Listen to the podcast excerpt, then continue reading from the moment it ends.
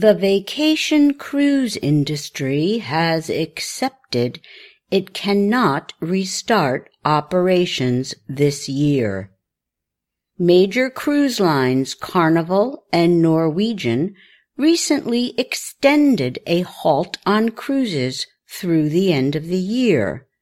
Then, the Cruise Industry Representative Group said Tuesday that its members have agreed they would not sail for the rest of 2020.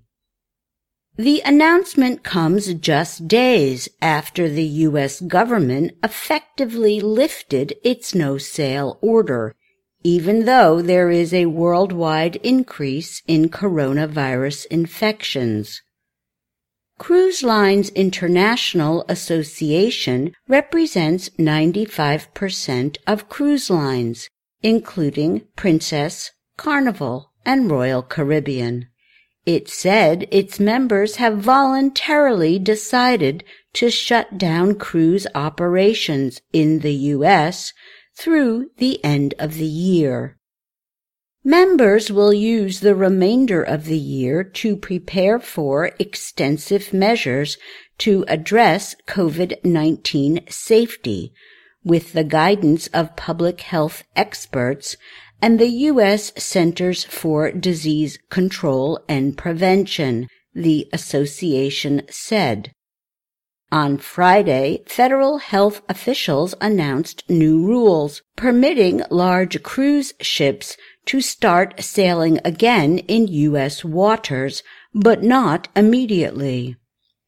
The CDC will require that ship owners must test all passengers and crew at the start and end of each cruise.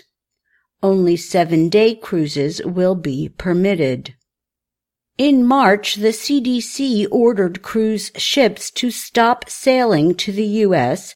after several outbreaks showed officials that the ships were spreading COVID-19 infection.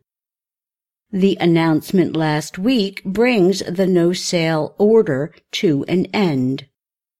The cruise industry closed for business in the middle of March because of the virus.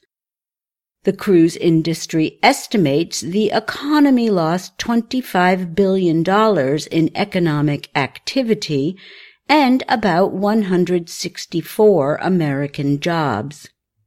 The CDC's new rules say that in order to start carrying passengers, the companies must show they can test and quarantine anyone who gets the virus.